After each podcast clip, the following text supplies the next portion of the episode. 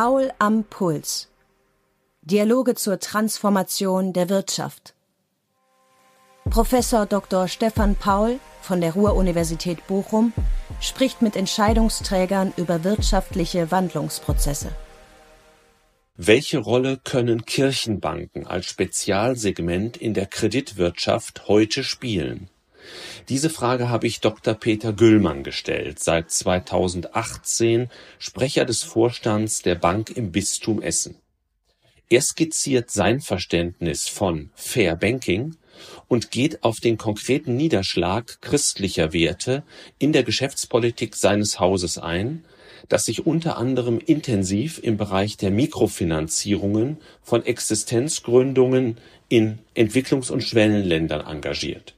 Nachhaltiges Banking betreibe die Bank bereits seit ihrer Gründung vor 60 Jahren. Also wir sagen ja zu Recht, wir sind das Original. Und äh, das kann man dann auch mal unterstreichen, weil dieser Begriff der Nachhaltigkeit wird ja inflationär verwendet. Das Thema soziale Nachhaltigkeit ist natürlich fast das Thema, was uns am meisten bewegt. Ähm, und das, was in der politischen Diskussion leider noch nicht hinreichend beleuchtet worden ist. Wir haben eine EU-Taxonomie, die sich insbesondere auf den grünen, auf den ökologischen Bereich konzentriert. Eine soziale Taxonomie lässt noch auf sich warten. Und das Thema Governance ist uns natürlich auch ein wesentliches Anliegen. Übrigens etwas, was wir uns bei den Mikrofinanzinstitutionen weltweit schon sehr genau angucken. Welche Governance haben denn diese Mikrofinanzinstitutionen? Wer sitzt da im Aufsichtsrat? Wer äh, stellt die Geschäftsführung? Nach welchen Regeln treffen die Beschlüsse? Wie verhalten die sich im Einklang zu auch Standards der UN in den jeweiligen Ländern. Das prüfen wir schon ab. Und das ist uns auch im Übrigen wichtig, wenn wir unsere deutschen Kreditnehmer uns angucken, was ja das Gros unserer Kreditnehmer ist. Dann schauen wir uns auch Governance-Themen an. Wie verhalten, äh, welche Regeln haben diese Unternehmen etc. pp. Und ich glaube, ich würde mal zu Recht sagen, das lassen wir auch gegen uns selber als Bank gelten. Diese Standards sollten hier auch verwirklicht sein.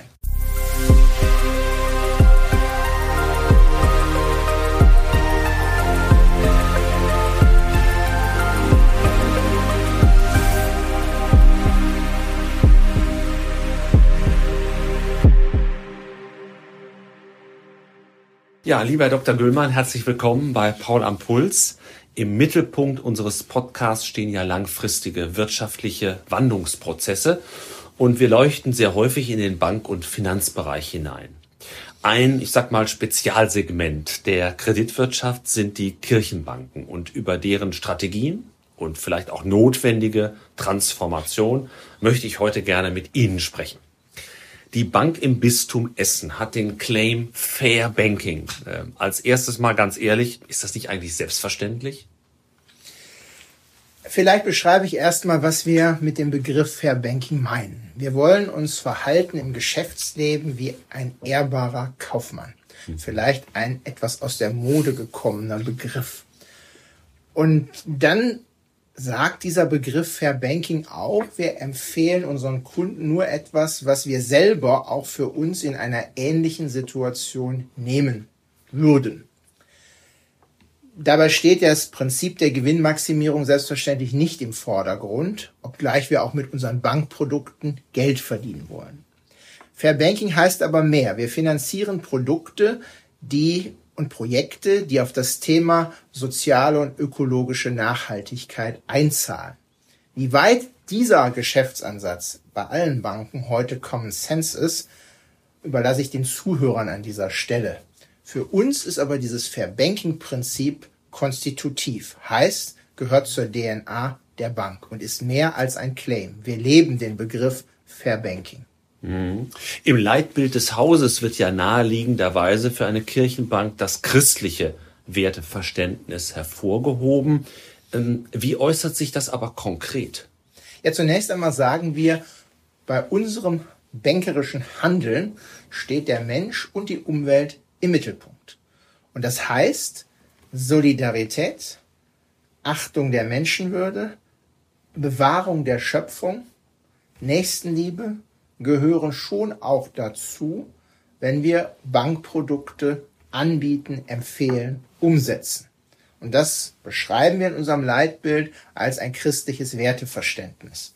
Was heißt das konkret? Ja, wir finanzieren Projekte. Nehmen wir ein Projekt aus dem sozialen Bereich. Wir finanzieren Krankenhäuser. Krankenhäuser sind für die Gesundheitsversorgung der Menschen elementar.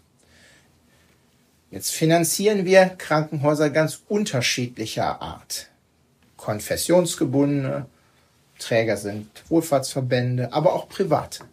Das verstehen wir unter anderem die Sorge oder die Fürsorge für Patienten und deren Finanzierung ist ein Teil unseres christlichen Auftrags, wenn Sie so wollen. Mhm. Anderes Beispiel. Wir finanzieren Photovoltaikanlagen, wir finanzieren die Energiewende, wir finanzieren all das, was darauf einzahlt, CO2 zu reduzieren. Auch das zahlt ja auf das Oberziel Bewahrung der Schöpfung ein. Insoweit sind das konkrete Beispiele, die sicherlich das ein oder andere Haus auch macht, jenseits von uns, weil wir ja auch mit anderen Häusern zusammen Finanzierungen anbieten. Aber wir machen das ausschließlich. Aber wirkt sich das zum Beispiel auch in der Unternehmenskultur aus? Wirkt sich das auch im Umgang der Mitarbeitenden aus? Geht man anders, spürbar anders miteinander um als in anderen Häusern, in denen Sie ja auch schon waren? Zumindest haben wir ein wertegebundenes Leitbild versucht, auch in unser Unternehmensleitbild zu überführen. Die Achtung vor der Meinung des anderen, mhm.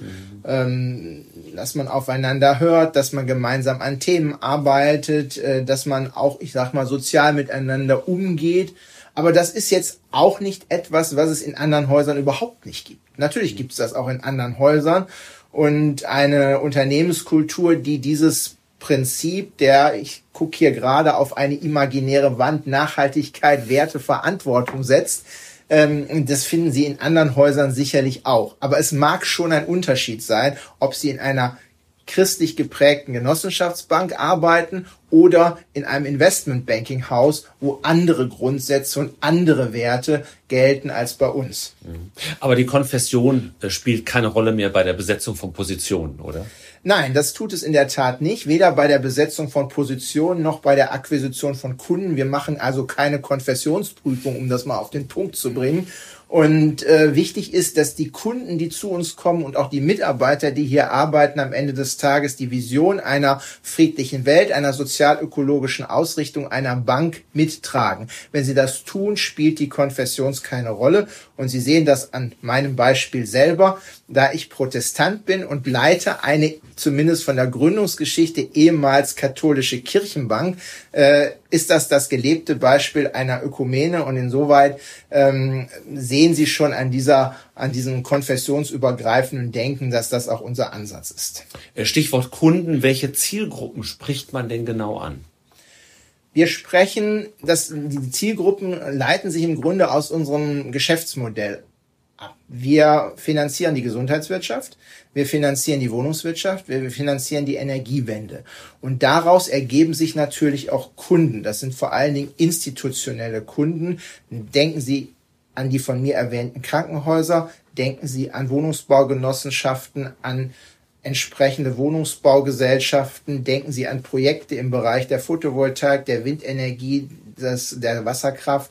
Alles Themen, die auf diese Themen einzahlen. Also das sind institutionelle Kunden, die wir überwiegend im Fokus haben. Aber wir haben auch Privatkunden, die zu unseren Kunden gehören. Und da ist auch jeder und jede willkommen, die die Vision einer sozialökologischen Ausrichtung einer Bank unterstützen. Ansonsten sind wir in dem Punkt eine ganz normale Bank. Also würde man die meisten Produkte zum Beispiel, um darauf mal zu kommen, auch bei anderen Genossenschaftsbanken, die nicht Kirchenbanken sind, bekommen? Ja und nein. Natürlich machen, haben wir Einlagen, natürlich haben wir Kredite, natürlich machen wir Anlagen. Das ist selbstverständlich, da unterscheiden wir uns von keiner anderen Bank auch. Aber wir sind Spezialinstitut. Die Frage ist immer, wo rein investieren wir denn unsere unsere Gelder. Und das ist schon, sind schon Projekte, die eben auf diese sozial-ökologischen Themen einzahlen.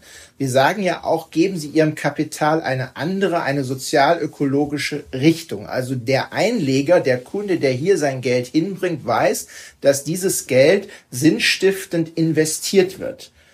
Und insofern von der Produktseite, also von dem, was man sozusagen das Grundprodukt nennt, unterscheiden wir uns natürlich nicht von anderen Banken. Das tun wir, äh, das haben andere Banken auch. Aber von dem, wie das Geld verwendet wird, mag es ein Unterschied sein. Und hinterfragen die Kunden das auch? Stellt man fest im Kundenkontakt, dass darauf auch Wert gelegt wird und nicht nur man hierher kommt, weil man in der Nähe wohnt oder ähnliches. Ja, das tun sie in der Tat. Also sie hinterfragen das. Äh, sie wollen schon auch wissen, zumindest zum Teil, nicht alle, aber zum Teil wollen sie wissen, was passiert denn eigentlich mit den Geldern, in die äh, oder die wir hier einsammeln, die wir von Kunden bekommen. Geht ihr damit auch verantwortungsvoll um?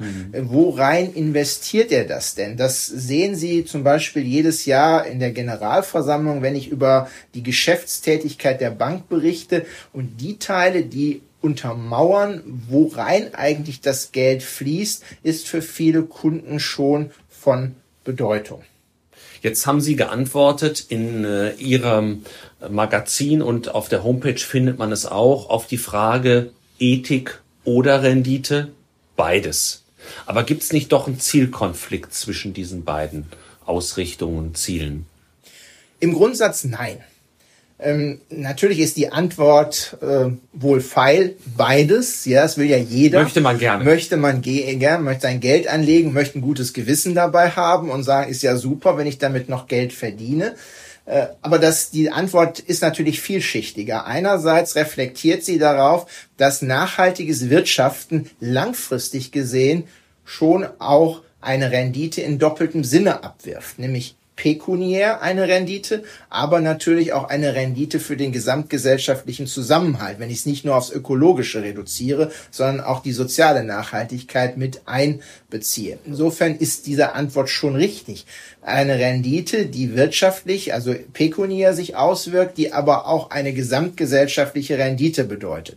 Bleiben wir mal bei der pekuniären Seite. Wir sehen das ja an den Produkten, die wir anbieten, sei es in der Immobilienwirtschaft, wo wir auch Immobilienprojekte oder Immobilienfonds unseren Kunden anbieten, die das Thema haben, soziale Verantwortung mit zu berücksichtigen. Und da haben wir eine Rendite, die zwischen drei und vier Prozent liegt. Äh, wir kommen gleich nochmal vielleicht auf das Thema Mikrofinanzierung zu sprechen. Da werden, haben wir auch eine Rendite, naja, die vielleicht in der heutigen Zinsphase etwas unter dem liegt, was manche Spareinlage bringt, die aber natürlich auch eine Rendite abwirft, die dazu führt, dass Menschen ihr Ein- und Auskommen in Entwicklungsländern haben. Also das Thema Rendite ist etwas vielschichtiger. Heißt, diejenigen, die ihr Geld hier anlegen, haben auch pekuniär etwas davon wie das Geld angelegt wird, führt zu einer gesellschaftspolitischen Rendite. Was es nicht in jedem Fall bedeutet, ist die Renditeoptimierung. Das kann ich nicht immer versprechen. Ja, dieses Stichwort Mikrofinanzen tatsächlich ist bei Ihnen ja relativ breit auch zu finden, wollte ich gerne ansprechen. Viele haben ja auch durch den Nobelpreisträger Yunus schon mal gehört von solchen Mikrofinanzierungen. Ähm, gerade weil Sie dort stark engagiert sind, können Sie uns mal ein Beispiel geben, was Sie besonders beeindruckt hat in diesem Bereich? Vielleicht fangen wir das Thema so an, wie viel Geld ist eigentlich in den letzten Jahren in dieses Thema geflossen? Über eine Milliarde Euro haben wir in Mikrofinanzinstitutionen innerhalb der letzten 15 Jahre investiert. Und zwar in über 44 Schwellenländer. Es waren die Schwellenländer, die der, der Investitionsfokus ist. Es funktioniert so, wir refinanzieren in diesen Schwellenländern Mikrofinanzinstitutionen. Also wir geben einem Mikrofinanzinstitut beispielsweise in Nicaragua eine Kreditlinie von zwei, drei Millionen Euro und dieses Mikrofinanzinstitut investiert dieses Geld dann in Hunderte, Tausende Menschen, die zwei, drei, vier, 500 Dollar benötigen, um sich eine selbstständige Existenz aufzubauen. Das ist vielleicht mal ganz wichtig. Also Existenzgründung ist eine Existenz, vor allen Dingen finanziell. Ja, eine Existenzgründung. Ja, eine Existenzgründung. Sie müssen sich das natürlich nicht so vorstellen, ein hippes Start-up, wie man das hier in Deutschland kennt, sondern es ist eine Existenzgründung, wo eine Bäuerin beispielsweise für ihre Familie ein Ein- und Auskommen sucht und beispielsweise am Straßenrand bisher Tortillas backt und die verkauft. Und sie kann das vielleicht auf einer Herdplatte tun. Sie könnte es aber auf dreien tun, auf vieren tun, wenn sie das Geld dafür hätte. Und mit diesen vieren könnte sie mehr Geld verdienen und damit ein größeres Ein- und Auskommen für ihre Familie am Ende des Tages erreichen. Und das tun wir, solche Leute oder Menschen zu unterstützen. Ich war vor einigen Jahren in Armenien, äh, habe dort auch einen Bauern besucht, der ein Auto brauchte, um seine Ware einfach auf den Marktplatz zu transportieren von seinem Landgut her. Hätte er dieses Auto nicht gehabt, hätte er die Ware nicht verkaufen können, hätte er kein Ein- und Auskommen gehabt. Also haben, hat das Mikrofinanzinstitut, was von uns dieses Geld bekommen hat, dieses Auto finanziert. Das sind so zwei Beispiele, wie Mikrofinanzierung funktionieren kann. Und eins muss man natürlich sagen, wir haben mit dem Geld, was wir bisher investiert haben, mehr aktuell rund 140.000 Menschen finanziert, durchgerechnet. 140.000 Menschen und an jedem dieser Personen hängen fünf Familienmitglieder, sodass sie ungefähr ermessen können, wie viel Menschen am Ende des Tages von einer Mikrofinanzierung profitieren. Dann insofern ist Mikrofinanzierung auch ein Teil von Entwicklungsfinanzierung in den Schwellenländern dieser Erde. Ein Banker muss man fragen, wie sieht's mit den Ausfallraten aus in diesem Geschäft? Wie kann man sozusagen das kontrollieren, was man eigentlich auch als Verwendungszweck im Kopf hatte? Die Ausfallraten sind erstaunlich gering. Das hat sehr unterschiedliche Gründe. Natürlich haben sie antworten wir das mal unter Risikoaspekten, eine sehr hohe Granularität in einem Portfolio. Kleine weil Beträge. natürlich kleine Beträge an ganz viele Menschen vergeben werden. Ein anderer Aspekt ist aber eher, äh, kann man nicht durch Messen und Wiegen aufwerten. Diese Menschen, die profitieren von einer Mikrofinanzierung, sind gemeinhin nicht bankable. Und sie werden jetzt konfrontiert mit einer oder von einer Mikrofinanzinstitution und ihrem Kundenbetreuer, der das erste Mal sagt, ich glaube an dich. Und das darf man nicht unterschätzen. Das führt auch zu einer Verantwortung des Kreditnehmers gegenüber dieser Institution, weil der glaubt jetzt an mich und ich bin jetzt umgekehrt auch in der Verpflichtung, dafür zu sorgen, dass er sein Geld wiederbekommt. Teilweise werden auch Mikrofinanzkredite an Gruppen von Menschen äh, vergeben, also an Dorfgemeinschaften die dann mit dem Geld etwas tun. Auch da darf man einen gewissen sozialen Druck nicht unterschätzen. Und gleichwohl sind sie auch bei der Kreditvergabe an Mikrofinanzinstitutionen nicht vor Themen gefeit, die sie üblicherweise im Kreditgeschäft haben. Äh, dass ein Mikrofinanzinstitut doch nicht in der Lage ist, das Geld zurückzuzahlen. Auch in diesem Fall gibt es Betrug.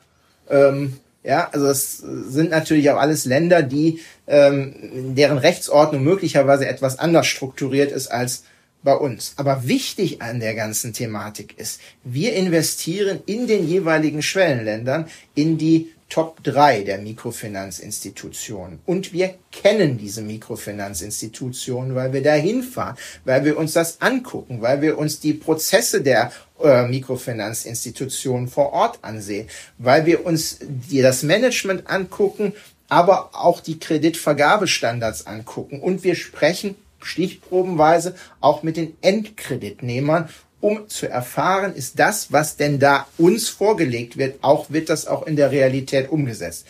Dass man nie alles erfassen kann, ist klar, aber das sind die praktischen Themen, die wir tun bei der Umsetzung unserer Mikrofinanzthemen. Und ein letztes will ich noch sagen, es ist natürlich eine Herausforderung für eine Bank, in diese Länder zu investieren. Ich habe das gerade schon angedeutet. Das sind natürlich nicht Länder, die, wo man sagen würde, naja, es ist ein super demokratisches, freiheitliches Land, ähm, wo es gar keine Probleme gibt. Da gibt es Brüche in diesen Gesellschaften, da gibt es auch Diktaturen, die entstehen. Aber unterhalb dieser politischen, teilweise sehr volatilen und schwierigen Rahmengesetzgebung gibt es einfach auch einen Markt, der ganz unabhängig davon funktioniert. Und das ist der Mikrofinanzmarkt. Und deswegen können wir mit gutem Gewissen sagen, dass die Ausfallquoten in den letzten 15 Jahren über das gesamte Portfolio unter zwei Prozent gelegen haben. Und insofern kann man wirklich äh, mit einem gewissen Stolz auf diese Zeit zurückblicken. Jetzt gibt es in Deutschland ja auch viele Bedürftige. Dann kann man sicherlich sagen, auf einem anderen Niveau als in den Entwicklungs- und Schwellenländern. Trotzdem findet man diese Menschen. Auf der anderen Seite gibt es in Deutschland, nach meiner Kenntnis zumindest, diese Mikrofinanzierungen kaum oder in homöopathischem Maße vielleicht nur. Und daher die Frage, äh, Ihr Haus könnte das ja theoretisch auch in Deutschland machen. Geschieht das oder welche Hinderungsgründe gibt es dafür? in Deutschland ist, glaube ich, die Situation eine grundlegend andere als in diesen Schwellenländern. Sie dürfen ja nicht unterschätzen, dass Deutschland ein ausgeprägtes auch soziales Sicherungssystem hat. Ähm, also es geht selten um die nackte Existenz. Ja, aber Obdachlosen vielleicht ja, oder sowas, ja. Das ist richtig. Ähm, aber es gibt ein soziales Sicherungssystem. Ja. Und es gibt ja. auch Förderprogramme von ja. Förderbanken, von Landesförderbanken, von, Bund, von einer Bundesförderbank wie der KfW, die Grunde genommen auch Darlehen anbietet, auch zur Existenzgründung zu sehr überschaubaren Zinssätzen. Das kann man privatwirtschaftlich in Deutschland mit hoher Wahrscheinlichkeit so nicht anbieten, weil der Zinssatz müsste auch deutlich höher sein als das, was am Ende des Tages öffentliche Geldgeber anbieten. Nur die gibt es natürlich in diesen Schwellenländern überhaupt nicht. Und äh, da können Sie auch mit ein paar hundert Euro schon sehr viel ausrichten, während in Deutschland eine Existenzgründung schon deutlich mehr vielfach erfordert. Deswegen gibt es den Markt einfach nicht. Aber es gibt natürlich in Südosteuropa, um mal von Deutschland ein Stück weit wegzugehen, sehr wohl einen leistungsfähigen Mikrofinanzmarkt. Also wenn wir heute über Mikrofinanzmärkte auf dieser Welt reden, dann reden wir über Latein- und Südamerika, dann reden wir über Osteuropa, dann reden wir über Asien und ein Stück weit auch über Afrika. Ähm, also das sind die Märkte, die wir bedienen, aber Mitteleuropa ist da eher äh, kein Segment, welches wir bedienen wollen. Wenn man das Thema noch mal ein bisschen breiter zieht, äh, lädt das ja auch auf das äh, ja fast schon Modewort manchmal Nachhaltigkeit es gibt praktisch keine Bank mehr in Deutschland, die nicht sagt, dass sie auf Nachhaltigkeit setzt. Äh, ihr Haus sagt, dass man schon seit der Gründung vor 60 Jahren nachhaltig arbeitet. Äh, gilt das auch für diese beiden Dimensionen, die immer so ein bisschen im Schatten stehen? Also nicht eben nur Ökologie, sondern auch Soziales und vor allen Dingen Governance. Ja, also wir sagen ja zu Recht, wir sind das Original. Und äh, das kann man dann auch mal unterstreichen, weil dieser Begriff der Nachhaltigkeit wird ja inflationär verwendet. Das Thema soziale Nachhaltigkeit ist natürlich fast das Thema, was uns am meisten bewegt. Ähm, und das, was in der politischen Diskussion leider noch nicht hinreichend beleuchtet worden ist. Wir haben eine EU-Taxonomie, die sich insbesondere auf den grünen, auf den ökologischen Bereich konzentriert. Eine soziale Taxonomie lässt noch auf sich warten. Und das Thema Governance ist uns natürlich auch ein wesentliches Anliegen. Übrigens etwas, was wir uns bei den Mikrofinanzinstitutionen weltweit schon sehr genau angucken. Welche Governance haben denn diese Mikrofinanzinstitutionen? Wer sitzt da im Aufsichtsrat? Wer äh, stellt die Geschäftsführung? Nach welchen Regeln treffen die Beschlüsse? Wie verhalten die sich im Einklang zu auch Standards der UN in den jeweiligen Ländern. Das prüfen wir schon ab. Und das ist uns auch im Übrigen wichtig, wenn wir unsere deutschen Kreditnehmer uns angucken, was ja das Gros unserer Kreditnehmer ist dann schauen wir uns auch Governance-Themen an, wie verhalten, äh, welche Regeln haben diese Unternehmen etc. pp. Und ich glaube, ich würde mal zu Recht sagen, das lassen wir auch gegen uns selber als Bank gelten. Diese Standards sollten hier auch verwirklicht sein. Gibt es in diesen Ländern eigentlich auch eine funktionierende Bankenaufsicht? Teilweise ja. Diese Märkte haben sich ja in den letzten Jahren entwickelt. Es gibt zumindest eine Finanzaufsicht. Und äh, wir schauen uns das schon auch an, weil wir schon zur Bedingung machen, dass es einen, einen Rechtsrahmen gibt, innerhalb derer diese Finanzinstitutionen ähm, agieren. Und ich hatte jetzt unlängst einen Fall in Bolivien, wo die Aufsicht, die Finanzaufsicht gewisse Vorgaben gemacht hat hinsichtlich der Eigenkapitalausstattung eines mit Mikrofinanzinstitutes und anderer Vorgaben. Das ist uns auch wichtig, sonst würden wir da auch nicht rein investieren. Also ein belastbarer Rechtsrahmen ist zentral für ein Investment. Zur Umsetzung all dieser Dinge, die man sich vorgenommen hat, sind natürlich eine Binsenweisheit, aber sie trifft ja zu die Mitarbeitenden mit der entscheidende Faktor. Äh, stellen Sie fest, was viele andere Banken ja auch, auch in unserem Podcast schon gesagt haben, dass es schwierig ist, junge Mitarbeitende, vor allen Dingen geeignete Mitarbeitende zu finden, die auch diese Themen bedienen wollen, die sie in den Mittelpunkt stellen. Also wir können uns als Bank im Bistum Essen, als BIP, gar nicht davon abkoppeln, dass es einen Fachkräftemangel in Deutschland gibt. Ich kann mich zu meiner Zeit erinnern, da musste man sich wirklich um eine Bankausbildung bemühen und war happy, wenn man sie denn bekam. Heute bemühen wir uns darum, um junge Menschen, dass sie überhaupt eine Bankausbildung beginnen. Äh, das ist schon mal der Unterschied. Also wir müssen sehr aktiv um Mitarbeiter werben. Und es wäre unredlich, wenn ich sagen würde, es ist super leicht. Ist es nicht. Manchmal erleichtert unsere Vision den Zugang zu dem anderen Mitarbeiter, weil er sagt, ja, damit kann ich mich gut identifizieren. In diesem Umfeld würde ich gerne arbeiten. Aber unser Bankgeschäft hat sich in den letzten Jahren natürlich auch weiterentwickelt. Wir brauchen Spezialisten. Wir brauchen Spezialisten für die Gesundheitswirtschaft, wir brauchen Spezialisten für die Wohnungswirtschaft, wir brauchen Spezialisten für erneuerbare Energien. Alles Themen, wo wir ja auf Augenhöhe mit unseren Kunden arbeiten wollen und wo wir als Sparringspartner sein wollen. Und auch Bereiche, wo generell Mitarbeitende sehr gesucht sind. Genau. Und Bereiche, wo Mitarbeitende sehr gesucht sind. Bei einer Bank gehört auch immer das Risikocontrolling dazu. äh, oder auch die IT. IT. Also kurzum, es, die Berufsbilder haben sich ja verändert und es gibt immer mehr Notwendigkeiten, auch Spezialisten zu akquirieren. Und da tun wir uns wahrscheinlich genauso schwer oder leicht, wie das andere Häuser auch tun. Äh, manchmal mag die ethische Vision ein Vorteil sein, aber das ist sie nicht immer. Also wir müssen uns genauso bemühen und das tun wir auch über Social Media, über äh, Jobportale, über im Einzelfall auch Headhunter, um überhaupt an geeignete, qualifizierte Persönlichkeiten zu kommen. Dann würde ich gerne nochmal auf die Kunden blicken und hier vielleicht auch über die BIP hinaus auf die Kirchenbanken in Deutschland insgesamt. Wirkt sich eigentlich die rückläufige Zahl der Gläubigen und auch wirken sich die Missbrauchsskandale auf ihr Geschäft aus? Also wenn ich für die BIP spreche, bisher nicht.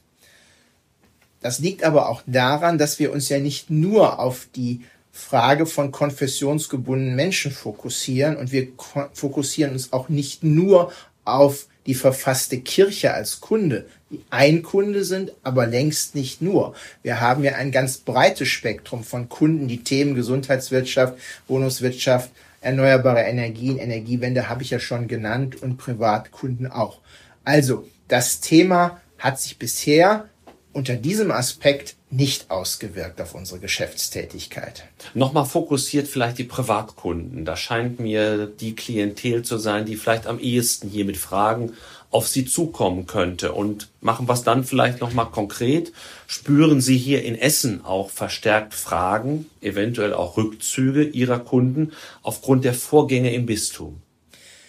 Nein, das tun wir nicht. Aber das muss man natürlich auch fairerweise sagen. Die Privatkunden, die zu uns kommen, kommen ja seltenst mit Fragen, die spiritueller Natur sind. Die Kunden, die zu uns kommen, unterscheiden sich wahrscheinlich gar nicht so sehr von vielen anderen Kunden. Sie wollen ihre Gelddinge regeln. Und ich kann mir gut vorstellen, wenn ich ein äh, Thema wie den Missbrauchsskandal thematisieren möchte, würde ich mich an das Bistum wenden oder an meinen Pfarrer oder Priester oder wen auch immer, aber nicht unbedingt an den Banker. Da habe ich vielleicht an dieser Stelle sagen, Banker sind dafür auch nicht die richtigen Ansprechpartner für ein derartiges Thema. Es könnte natürlich so sein, dass äh, auf der einen Seite dieses christliche Werteverständnis eben ein Attraktivitätsmerkmal ist, was dann aber auch umkippen könnte aufgrund anderer Dinge, die man eben mit Religion und auch der Institution Kirche in Verbindung bringt. Also wir erfüllen dieses christliche Werteverständnis ja hoffentlich mit einer positiven Vision. Im Übrigen eine Vision, die ja auch Grundlage des christlichen Selbstverständnisses auch der Kirchen ist. Und äh, insofern äh, glaube ich hier, dass, äh, dass wir das gut machen als Bank. Ähm, insofern sind wir mit dieser Diskussion auch weniger konfrontiert. Lassen Sie mich aber einen Satz zur Ehrenrettung des Bistums Essen sagen, wenn Sie mir das als Protestant mal erlauben und von außen das reflektieren. Ich glaube, dass das Bistum und äh, sein Bischof und sein Generalvikar im Besonderen äh, beide schon sehr viel Energie darauf verwenden, mit den aktuellen Diskussionen, sowohl den Missbrauchsskandal wie auch äh, den Reformweg der katholischen Kirche so zu begleiten, dass sie beispielgebend sein wollen für eine zukünftige Aufstellung mindestens mal der katholischen Kirche in in Deutschland. Und Sie würden aus Ihrer eigenen Position heraus auch sagen, dass man sich als Vorstand einer Kirchenbank in der Öffentlichkeit zu kirchlichen Themen, nicht nur auf Essen bezogen, generell kirchlichen Themen frei äußern kann? Absolut. Also ich könnte schon, muss ich aber nicht. weil ich denke, man sollte sich zu den Themen äußern, zu denen man noch mehr versteht. Zu Bankthemen verstehe ich sehr viel oder von Bankthemen verstehe ich sehr viel. Äh, von spirituellen Glaubensfragen sollten sich doch besser diejenigen äußern, die dazu berufen sind, im wahrsten Sinne des Wortes. Aber einen intensiven Austausch mit dem Bistum gibt es schon. Ja, selbstverständlich. Das Bistum ist ein erstens unser Gründungsgesellschafter, obgleich heute ja die Situation so ist, dass wir über 4600 Mitglieder haben und ein Mitglied davon ist das Bistum. Insofern ähm, muss man sagen, von der historischen Verfasstheit, ja, aus der heutigen Perspektive sind wir auch ziemlich unabhängig, aber selbstverständlich gibt es einen Dialog mit dem Bischof, äh, den wir ja auch institutionalisiert haben als Bank. Wir haben ja eine Diskussionsreihe, die heißt Dialog mit dem Bischof und den pflegen wir auch. Der ist mir persönlich auch wichtig und da ich quasi als Ehrenamt auch noch ähm, dem, dem Rat für Wirtschaft und Soziales des Bischofs von Essen vorsitze, ist, der, ist das Dialogische in diesem Prozess schon angelegt. Ihr Haus ist eingebettet auch in die Gesamtregion. Vielleicht auch hier nochmal gefragt, wo sehen Sie zentrale Chancen, damit auch Zukunftsaussichten des Ruhrgebiets? Ich glaube, das Ruhrgebiet hat eine ganze Menge, was es in die Waagschale werfen kann. Es hat nicht nur, wie immer gesagt wird, eine sehr, und das hat, hat es, eine sehr gute Kulturlandschaft. Es hat vor allen Dingen eine sehr gute Wissenslandschaft. Und es hat ähm, Menschen, die anpacken wollen. Das sind erstmal gute Voraussetzungen dafür, dass das Ruhrgebiet sich auch perspektivisch weiterentwickeln kann. Woran es natürlich häufig fehlt, ist die Zusammenarbeit über Stadtgrenzen hinweg, ähm, vielleicht eine gemeinsame Ruhrgebietsidentität, die man in Krisenfällen schon hat, aber zukunftsgerichtet zu wenig erkennt. Das sind Themen, die man sicherlich anfassen müsste. Und da gibt es aber auch manche Stimmen, die sagen, ähm, der Grundgedanke, der auch die letzten vielleicht zwei, drei Jahrzehnte geprägt hat, Metropole Ruhr sein zu wollen, ist vielleicht falsch weil wir es mit äh, doch sehr unterschiedlichen Stadtstrukturen zu tun haben, die auch für sich ganz erfolgreich sein könnten. Bochum anders als Dortmund, wieder anders als Essen. Also sollten wir wirklich diesem Gedanken Metropole Ruhr weiter äh, anhängen oder sollten wir versuchen, Leuchttürme, und das könnten einzelne Städte sein, zu stärken? Wenn man unter Metropole Ruhr versteht, äh, das Einebnen von Unterschieden, dann wäre das ein völliges Missverständnis. Ich verstehe Metropole Ruhr so, dass man die Talente, die Stärken der einzelnen Städte im Ruhrgebiet bündelt und nach außen in die Waagschale wirft. Ein sehr schönes Beispiel sind die Universitäten, wenn wir schon einmal über dieses Thema sprechen. Ich glaube, das Thema Bildung und Zusammenarbeit von Universitäten im Ruhrgebiet, dem kommt eine Schlüsselrolle für die Zukunft zu. Nicht jede Universität muss jede Fachdisziplin machen, sondern wenn wir es schaffen würden, nicht im Sinne von Aufhebung der Identitäten aus Dortmund, Bochum, Essen, Duisburg, sondern wenn man sich konzentrieren würde in den jeweiligen Universitäten auf Schwerpunkt und in der Summe gemeinsam vorangehen würden, dann wäre das ein wirklicher Gewinn für das Ruhrgebiet. Insoweit ähm, nicht Gleichmacherei, nicht Nivellierung von Unterschieden, sondern Nutzung, gemeinsame Nutzung von Stärken. Und in diesem Sinne bin ich sehr für das Projekt Metropole Ruhr im Sinne von, dass nicht mehr der Bochumer Bochumer sein darf oder der Essener Essener sein darf. Das darf er und das sollte er auch zukünftig sein. In der Vielfalt liegt auch die Stärke dieser Region. Wenn Sie Politiker wären und könnten nur eine einzige Maßnahme durchsetzen, um das Ruhrgebiet nach vorne zu bringen, lassen wir Wissenschaft mal beiseite, welche wäre das? Ja, die hätte ich jetzt gerade genannt. Diese eine Maßnahme hätte ich genannt. Da stimmen wir so sehr überein, dass äh, äh, gibt's doch was anderes? Ja, dann würde ich mich mit der Verkehrsinfrastruktur, der öffentlichen Verkehrsinfrastruktur dieser Region beschäftigen. Das immer noch an Stadtgrenzen äh, Straßenbahnen stoppen, das kann nicht sein. Es muss eine Durchlässigkeit in der Infrastruktur in dieser Region werden, weil nämlich Verkehrsinfrastruktur, öffentliche Infrastruktur sind auch ein Stück weit ähm, ein Wettbewerbsvorteil einer Region. Und das wird man wohl noch hinkriegen in einer Region wie dieser und in einer in einem Land wie diesem aber manchmal wundert man sich. Nicht. Ich weiß nicht, was schwerer zu harmonisieren ist, die Wissenschaftslandschaft, die Verkehrsinfrastruktur. aber ähm, Olympia im Ruhrgebiet, wäre das für Sie ein Traum oder ein Albtraum? Weder noch. Ich glaube, man muss das realistisch sehen. Olympia im Ruhrgebiet ist ja ein Vehikel dafür, gewisse Dinge voranzutreiben, gerade im Bereich der Verkehrsinfrastruktur, der Bildungsinfrastruktur etc. pp. Nur das Ereignis selber wäre sicherlich schön, wenn es äh, richtig gemacht ist, aber man braucht, glaube ich, nicht Olympia, um den Willen zu entwickeln, die Defizite dieser, dieser Region oder auch die Stärken dieser Region zu entwickeln. Dafür bedarf es das nicht. Im Übrigen glaube ich, selbst wenn der ein oder andere jetzt zusammenzuckt, nicht, dass das Thema Olympia so zentral für die Zukunft des Ruhrgebietes ist, wie der eine oder andere es immer macht. Und ich weiß auch nicht, persönliche Meinung, ob man den Vergabeprozess durch das IOC mit all den Werten so richtig zusammenbringt, die Sie ja auch für Ihr Haus herausgehoben haben. Da erwarte ich aber gar keinen Kommentar. möchte stattdessen noch zwei, drei persönliche Fragen stellen. Äh, Sie haben Ihren Berufsweg direkt im Banking begonnen. Was hat Sie daran interessiert? Ach, mich hat es immer interessiert, mit Finanzierung und mit Geld zu tun zu haben und etwas äh, vielleicht auch umzusetzen, was ich ja in den letzten ja, 25 Jahren in meinem Berufsweg auch konnte, nämlich sinnstiftendes Banking zu machen. Geld kann auch dem Menschen dienen und wenn man das hinbekommt, ist das ein wirklich sehr erfüllender Job. Wenn Sie jetzt diesen Weg nicht eingeschlagen hätten, wofür hätten Sie sich beruflich noch begeistern können? Ich glaube, ich wäre Jurist geworden. Also äh, Rechtsanwendung und Rechtsgeschichte hat mich immer interessiert und der Umgang mit Sprache zudem. Und beides kommt ja in so einem juristischen Beruf durchaus zusammen. Jetzt haben wir viele Studierende, die auch den Podcast hören, die sich dem Berufsleben nähern und die fragen uns, was sind so die wichtigsten Eigenschaften, um zukünftig auch in der Praxis bestehen zu können? Welche Antwort würden Sie darauf geben? Also erstmal sollten die Studierenden das tun, was ihnen Spaß macht. Wenn sie hinter einem Berufsbild, einem Beruf stehen, dann werden sie auch gut sein. Wenn sie meinen, eine Erwartungshaltung zu erfüllen, sei es vom Elternhaus oder sei es von der Gesellschaft, dann wird das in aller Regel nichts. Also die Grundeinstellung muss stimmen zu dem, was immer man auch tut. Und dann gehört natürlich ein bisschen Fleiß dazu, ein bisschen äh, äh, Engagement. Das darf nicht fehlen. Lernbereitschaft, offen für Neues.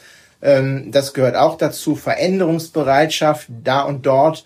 Äh, ja, das sind so die wesentlichen weichen Faktoren, die eigentlich dazugehören. Aber der Grund, die Grundausrichtung ist, man muss hinter dem stehen, was man tut. Kommen wir auch schon zur letzten Frage, die eigentlich gar keine Frage ist, sondern immer die Bitte um eine Ergänzung, eine Satzergänzung. Wir haben jetzt viel gesprochen über sich verändernde Dinge, über Transformation. Und äh, wenn wir einen Satz hätten, der würde mit dem Begriff der Transformation beginnen, dann käme ein Gedankenstrich. Wie würden Sie das ergänzen? Ja, Transformation, Gedankenstrich, aber vergesst die Menschen nicht. Dann, lieber Herr Dr. Güllmann, ganz, ganz herzlichen Dank, dass wir heute Ihren Puls fühlen durften. Man hat gemerkt, bei welchen Themen er hochging, dass Sie engagiert sind und brennen für diese Themen. Und ich wünsche Ihnen, dass das so bleibt. Herzlichen Dank für den Erfahrungsaustausch. Vielen Dank für das Gespräch.